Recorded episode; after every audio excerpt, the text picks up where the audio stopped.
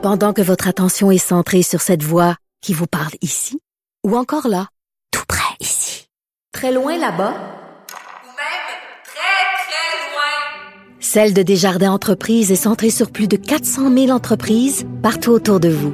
Depuis plus de 120 ans, nos équipes dédiées accompagnent les entrepreneurs d'ici à chaque étape pour qu'ils puissent rester centrés sur ce qui compte, la croissance de leur entreprise.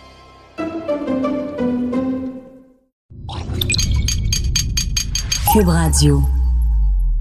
Salut, c'est Charles Tran avec l'équipe dans 5 minutes. On s'intéresse aux sciences, à l'histoire et à l'actualité. Aujourd'hui, on parle dans une langue inventée.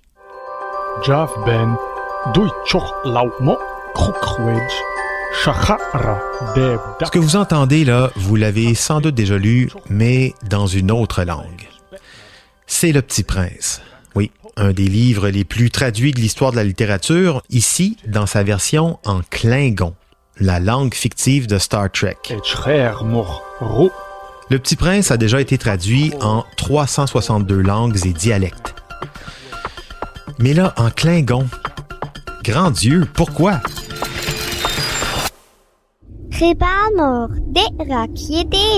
Ça, c'est Dessine-moi un mouton en Klingon.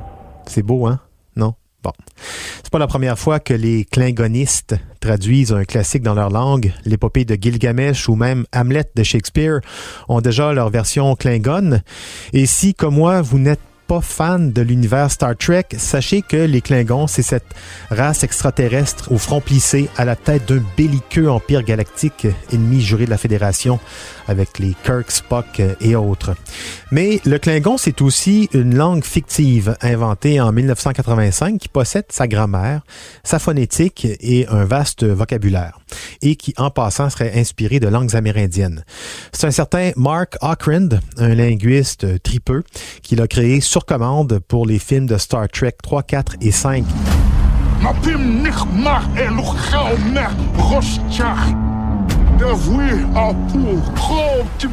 La langue est d'ailleurs la propriété de Paramount Pictures. C'est une langue privée.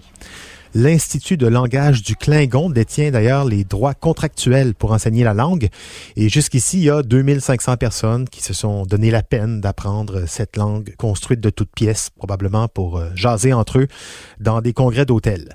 Cela dit, les langues construites ou langues artificielles, ça, c'est un sujet très intéressant en linguistique et même une branche foisonnante dans la littérature, la fiction, les jeux vidéo, la musique. Les langues créées de toutes pièces sont un phénomène en soi et c'est pas comme si n'avait pas assez, il existerait aujourd'hui entre 3000 et 7000 langues vivantes parlées dans le monde. Et l'ONU en reconnaît 141 comme des langues officielles. Mais dans un cadre fictif, par exemple, l'invention d'une langue peut s'avérer être un choix audacieux et même utile.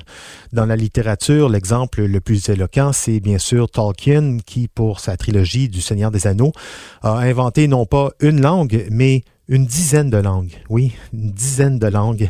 Il disait d'ailleurs qu'inventer des langues, c'était un peu son, son petit vice caché.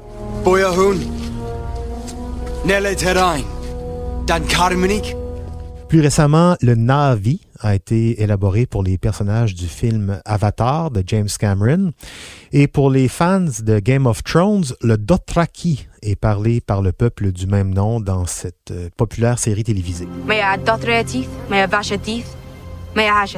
Pour les films de Star Wars, là, c'est différent. Les créateurs se sont pas cassés la tête au sens linguistique du terme.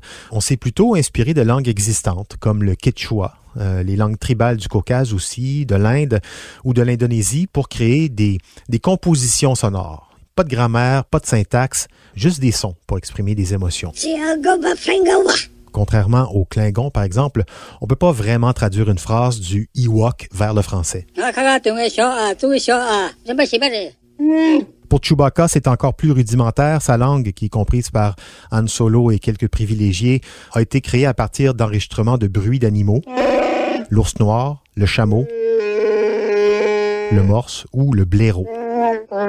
C'est pas vraiment une langue, même si euh, Chewbacca sait se montrer euh, persuasif. En fouillant un peu plus sur Internet, j'ai trouvé une autre langue artificielle que je connaissais, mais que je prenais pour de l'islandais. C'est le Von Lenska, la langue de Jonsi, le chanteur du groupe islandais Sigur Rós, un groupe très connu de post-rock.